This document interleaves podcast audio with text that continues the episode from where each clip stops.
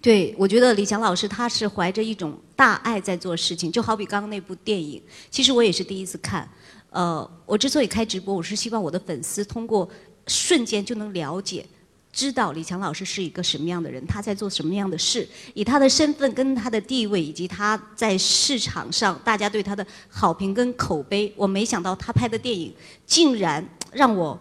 觉得，哎，李强老师应该以赚钱为目的吧。没想到他做了一个这样有大爱、有有有公益情怀的电影。我觉得李强老师，您现在不单单是个教育家，您是一个人文情怀家，真的很棒。呃，这是我的追求。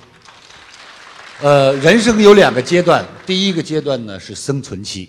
第二个阶段是精神的满足期。今天我所做的事情，我相信包括今天这么晚了，思敏老师来做客我们今天的直播间，和大家一起来聊巅峰对话。都是因为一份情怀和一份情谊，对，而且在这里我也真正的借助我们所有李强三六五线上线下人的掌声，感谢我们思敏老师对我们平台的支持，首当其冲的